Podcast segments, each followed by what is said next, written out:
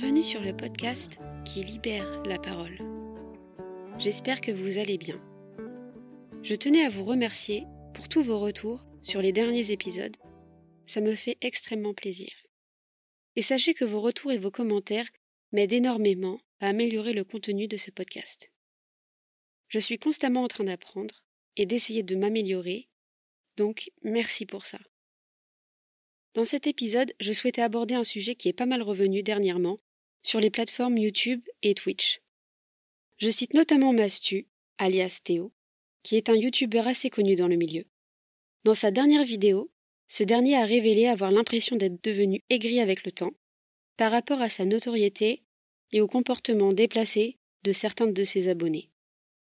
On ose de plus en plus prendre la parole sur ces sujets, et je trouve ça cool, car on ne va pas se le cacher, ça a toujours fait partie des sujets tabous que l'on n'ose pas aborder à cause de la critique. De mon côté, je tenais à en parler, car c'est un sujet qui ne touche pas seulement les personnalités publiques, c'est un sujet qui impacte tout le monde. J'ai moi-même l'impression d'être devenu aigri avec le temps, et je ne pense pas être la seule dans cette situation. Je vous expliquerai un peu plus tard comment j'ai réalisé tout ça, quelles ont été les raisons qui m'ont poussé à devenir irritable avec le temps. Dans cet épisode, j'aimerais déculpabiliser toutes les personnes qui se sentent prises au piège par ce sentiment qu'on ne comprend pas toujours. On a tous vécu des déceptions et de mauvaises expériences. J'ai tendance à croire que c'est ce qui peut nous rendre amers et irritables. Après réflexion, je pense aussi que ce qui peut gêner dans ces situations-là, c'est qu'on peut vite se sentir incompris.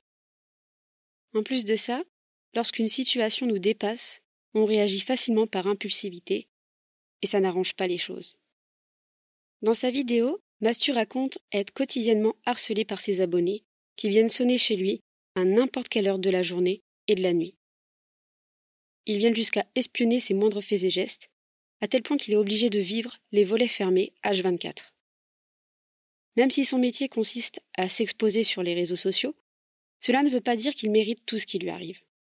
Il ne faut pas oublier que Théo, alias Mastu, est une personne comme une autre qu'il faut le respecter comme on respecterait un inconnu que l'on rencontre dans la rue?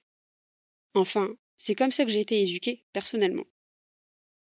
Dans cette vidéo, il raconte qu'il ne supporte plus les personnes qui viennent le déranger dans son intimité, et ça se comprend. Là où je le rejoins, et ce qui m'énerve au plus haut point, c'est le manque d'éducation et le manque de respect à l'égard des autres qu'ont certaines personnes, autant des jeunes que des adultes. De par mon handicap invisible, et de par mon statut aussi de femme ayant la vingtaine, j'ai été confrontée à de nombreuses reprises face à des personnes qui ne me respectaient pas. Je pense par exemple au nombre incalculable de fois où des hommes de chantier m'ont reluqué de la tête aux pieds quand je suis passée devant eux dans la rue. Je ne calcule plus le nombre de fois où je me suis fait siffler et klaxonner par des mecs en voiture quand je marchais dans la rue. Et je ne calcule plus le nombre de vieux qui se sont touchés la nouille devant moi dans les transports en commun ou dans la rue, sans se soucier de ma réaction. Quand on lit les news dans les journaux, on remarque qu'il y a de plus en plus d'agressions, que ce soit sur les femmes ou sur les hommes. Ça touche tout le monde. Le taux de criminalité ne fait qu'augmenter constamment. C'est un fait. Très honnêtement, je ne me sens plus en sécurité lorsque je sors en ville, même la journée. J'ai toujours peur qu'on s'attaque à moi ou qu'on s'en prenne à ma voiture. En plus de ça, je ne supporte plus sortir dans la rue et voir des tas de déchets traîner par terre. J'ai trop de difficultés à regarder les gens balancer leurs déchets n'importe où. Alors que ça fait des années maintenant qu'on sait tous que la planète se réchauffe et qu'on essaie de sensibiliser un maximum de gens au recyclage. Mais non, il y a toujours des gens qui ne veulent pas faire d'efforts et qui n'en font qu'à leur tête. Et bizarrement, j'ai pas l'impression que la justice fasse quelque chose contre ça je n'arrive plus à envisager que les choses changent, malgré qu'on soit nombreux à faire des efforts. Quand je vois des gens s'exciter à l'ouverture d'un magasin Chine en France, alors qu'on sait, c'est acté que Chine est l'entreprise de textile qui pollue le plus au monde les océans. Pourtant, les gens continuent d'acheter chez eux, malgré tous les articles de presse, toutes les études scientifiques ont été faites sur l'ultra fast fashion. On sait les répercussions que ça a sur l'environnement. C'est dévastateur. Et en plus de l'aspect écologique, il y a aussi des témoignages de certains employés comme quoi la marque de textile ferait de l'esclavagisme. La plupart des employés seraient sans contrat de travail, mais aussi sans assurance. Le tout en travaillant plus de 75 heures par semaine. Et à côté de ça, en France, on râle pour un oui, pour un non. On sait tous ce qui se passe chez Shein, mais on continue de consommer en jouant les aveugles, et ça vraiment ça m'agace. Je ne comprends pas pourquoi c'est légal qu'une entreprise comme Shein s'implante en France. J'ai beau faire ce que je peux pour changer ma façon de consommer, que ce soit l'alimentaire ou le textile, j'ai l'impression que ça ne pourra jamais égaliser avec tous ceux qui consomment en masse et qui ne réfléchissent pas à l'impact que ça peut avoir sur la planète. Je peux comprendre les gens qui ne peuvent pas se payer de beaux vêtements, mais il y a d'autres solutions que d'acheter chez eux. En plus, la plupart du temps, les gens qui consomment la marque Chine, c'est pour acheter des vêtements pour les porter une fois, faire du contenu sur les réseaux sociaux, puis ensuite les revendre. Je ne compte même plus le nombre d'influenceurs, Instagram et TikTok, qui ont été payés pour faire du placement de produits Chine, même en pleine polémique sur les Ouïghours. Et tout le monde a eu accès à ces informations. Ça a circulé partout dans la presse.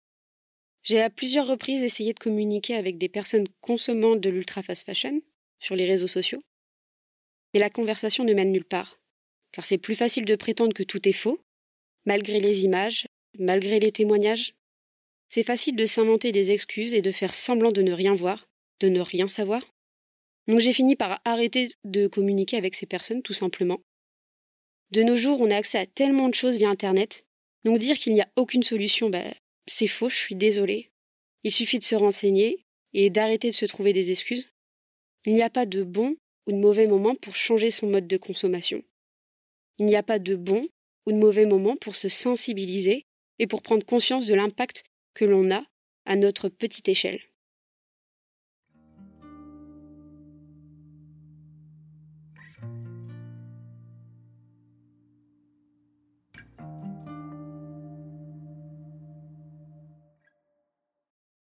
J'ai l'impression que ces dernières années, une part de la société a de plus en plus de mal à se contenir face à des situations d'injustice. On le voit aujourd'hui avec de plus en plus de pranks vidéo où les gens piègent des passants en les mettant dans des situations problématiques. On voit tout de suite les gens se ruer dans les commentaires pour dénoncer l'injustice, alors que dans la vraie vie, on a encore du mal à prendre la parole et à confronter la personne qui pose problème. On veut aider la personne qui souffre d'injustice, mais rares sont les personnes qui le font vraiment. Et ça aussi j'ai beaucoup de mal, car je me mets facilement à la place de la personne qui subit l'injustice, et voir que les personnes autour ne font rien, alors qu'ils ont compris ce qui se passait, ça me met hors de moi. Je pense que si ça m'arrivait un jour dans la vraie vie, j'oserais me confronter à la personne qui pose problème, même avec mon petit gabarit. On a déjà vu à travers diverses expériences sociales que l'effet de groupe influence beaucoup sur le comportement des agresseurs. C'est important de prendre la parole et de pointer du doigt ce qui ne va pas, ce qui pose problème, pour que les autres personnes le comprennent et se sentent obligées moralement d'agir. Après, il ne faut pas oublier que si certaines personnes ne réagissent pas dans ce genre de situation, c'est probablement à cause du choc émotionnel que cela engendre. Il ne faut pas forcément en vouloir à tout le monde. Chacun vit les choses à sa manière, et ça me conforte dans l'idée que parfois, il suffit d'un élément déclencheur pour que les autres réalisent ce qu'il se passe pour ensuite se manifester à leur tour et faire changer les choses. Comme je l'ai dit précédemment, je ne supporte pas voir des personnes s'en prendre à d'autres sans raison, juste par manque d'éducation ou de savoir-vivre.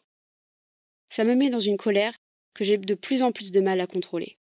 J'essaie de me contenir un maximum et de répondre toujours dans le respect, mais je vous promets, c'est vraiment pas évident. Je crois que je suis devenue intolérante à l'intolérance. Je ne sais pas si ça se dit, mais j'espère que vous comprenez l'idée. Je ne supporte plus qu'on s'en prenne aux personnes qui n'ont rien demandé. Que ce soit les caissières dans les supermarchés, qui font juste leur travail, ou que ce soit les professeurs dans les écoles, et les infirmières dans les hôpitaux, qui font de leur mieux pour répondre aux besoins des autres. Les gens souffrent de ces comportements déplacés que certains ont, à tel point qu'on en fait même des dépressions. Ça pèse tellement sur le moral. Ce n'est pas pour rien s'il y a de moins en moins de personnes qui veulent enseigner dans les établissements scolaires. Quand on voit tout le travail que ça demande d'être prof, il faut vraiment être déterminé et aimer ça enseigner à des élèves qui sont parfois irrespectueux, voire même violents. Ça aussi on le sait. Il y a des tas de profs qui se font agresser par des élèves chaque jour. On le voit partout dans la presse. Pourtant, il n'y a pas vraiment de solution pour ça. Aujourd'hui, si tu es prof et que tu te fais agresser par un élève, tu peux rien faire. Tu n'as pas le droit de te défendre. Et vous trouvez ça normal, vous? Moi non. J'ai l'impression qu'aujourd'hui, on n'a plus le droit de se défendre. On n'a plus le droit de parler sans se prendre de remarques des uns et des autres. On remet constamment notre parole en doute, comme si elle ne valait rien. Il ne faut pas croire que ça arrive qu'aux autres. On ne compte même plus le nombre de femmes à qui ça arrive quotidiennement de se faire accoster ou agresser dans les lieux publics. C'est notre quotidien, en tant que femme, et pourtant, on trouve encore des remarques à faire sur nos tenues, comme si on était responsable alors qu'on n'a rien demandé. Je suis désolée, mais au bout d'un moment, on est fatigué de vivre ça. On n'en peut plus d'entendre toutes ces remarques. Aujourd'hui, via les réseaux sociaux, notre parole est entendue. Mais pour autant, ces situations se répètent encore. Et c'est fatigant de voir que les seules personnes qui sont conscientes de toutes ces problématiques sont uniquement les personnes concernées. Ça fonctionne pour n'importe quel domaine. Il faut vivre les choses pour se rendre compte de ce que ça implique vraiment. Sans ça, c'est difficile de se remettre en question et de changer sa façon de faire ou de voir les choses. Les gens sont tellement persuadés d'avoir raison que lorsque ça leur tombe dessus, ils sont sous le choc. Je pense que, dans notre société actuelle, il y a un gros manque d'efforts pour faire preuve d'empathie et de compréhension envers l'autre. On a du mal à se mettre à la place des autres. Et on ne veut surtout pas le faire, car c'est se montrer vulnérable, et ça, on ne veut pas. Peut-être aussi par pudeur, par peur ou simplement par ego. Mais heureusement, on n'est pas tous comme ça. Et grâce aux réseaux sociaux, on a déjà réussi à changer les mentalités.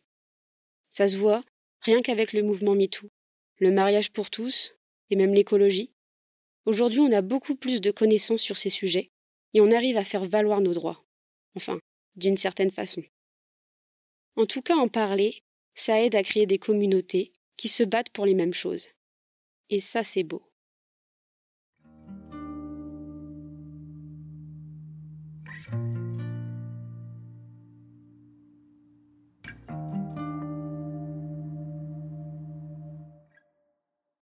Je suis devenue aigrie avec le temps, à cause de toutes ces situations auxquelles j'ai été confrontée depuis que je suis toute petite, et qui m'ont dégoûté des hommes, avec un grand H, et de l'humain. J'ai toujours été à l'écoute de l'autre, même quand certains propos allaient à l'encontre de mes idées. J'ai toujours fait preuve de respect. Mais aujourd'hui, j'ai de plus en plus de mal à débattre quand je suis confrontée à des personnes qui ne font pas preuve d'ouverture d'esprit et lorsqu'il s'agit de sujets qui me touchent particulièrement. Et ça, c'est problématique. Car c'est en échangeant avec les autres qu'on évolue. Alors j'essaie de prendre sur moi le plus possible. J'essaie de ne plus répondre aux commentaires haineux que je vois traîner par-ci par-là sur Internet, mais c'est difficile. J'ai voulu faire ce podcast car c'était selon moi le meilleur moyen de sensibiliser les gens. Mais pour ça, il faut déjà cliquer sur écouter pour le comprendre. Si vous m'écoutez, et que vous avez cette même impression que moi, je vous conseillerais de lâcher prise. En tout cas, c'est ce que j'essaie de faire. Les personnes aigries ou haineuses trouveront toujours quelque chose à redire. J'ai l'impression que les gens ne sont jamais contents de ce qu'ils ont, et ça se ressent de plus en plus. Ne tombez pas dans ce piège. Essayez de profiter au maximum de ce que vous avez. Ne vous comparez pas les uns les autres, ça n'a aucun intérêt. Si j'ai un autre conseil à vous donner, ce serait d'essayer de prendre de la hauteur, de prendre du recul sur les choses, pour ne pas se laisser envahir par de mauvaises pensées, et de ne pas réagir par impulsivité. Je vous dirais de prendre conscience de vos émotions, de vous poser des limites à ne pas franchir. Et de malgré tout respecter les autres, même si eux ne vous respectent pas, car c'est faire preuve de maturité. Si c'est un sujet qui vous touche particulièrement, et que vous ne voyez pas de solution pour aller mieux, je vous conseillerais d'aller consulter un professionnel qui pourra vous guider bien mieux que moi. Il n'y a aucun tabou là-dessus. Si vous en ressentez le besoin, faites-le. Je pense que c'est important de garder une certaine ouverture d'esprit et de se remettre en question quand ça ne va pas. Pour moi, c'est ce qui m'a aidé à aller de l'avant. Et une dernière chose, c'est ok de ne pas être d'accord avec tel ou tel argument. Et une dernière chose, c'est ok de ne pas être d'accord avec tel ou tel argument. Chacun est libre de penser ce qu'il veut, du moment que ça n'empiète pas la vie des autres, et du moment que ça reste dans le respect. J'espère que cet épisode vous aura plu. J'avais besoin d'aborder ce sujet en ce début d'année 2023.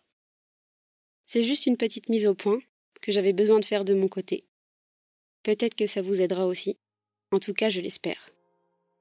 En attendant, prenez soin de vous et de vos proches. Et on se dit à très bientôt pour un nouvel épisode.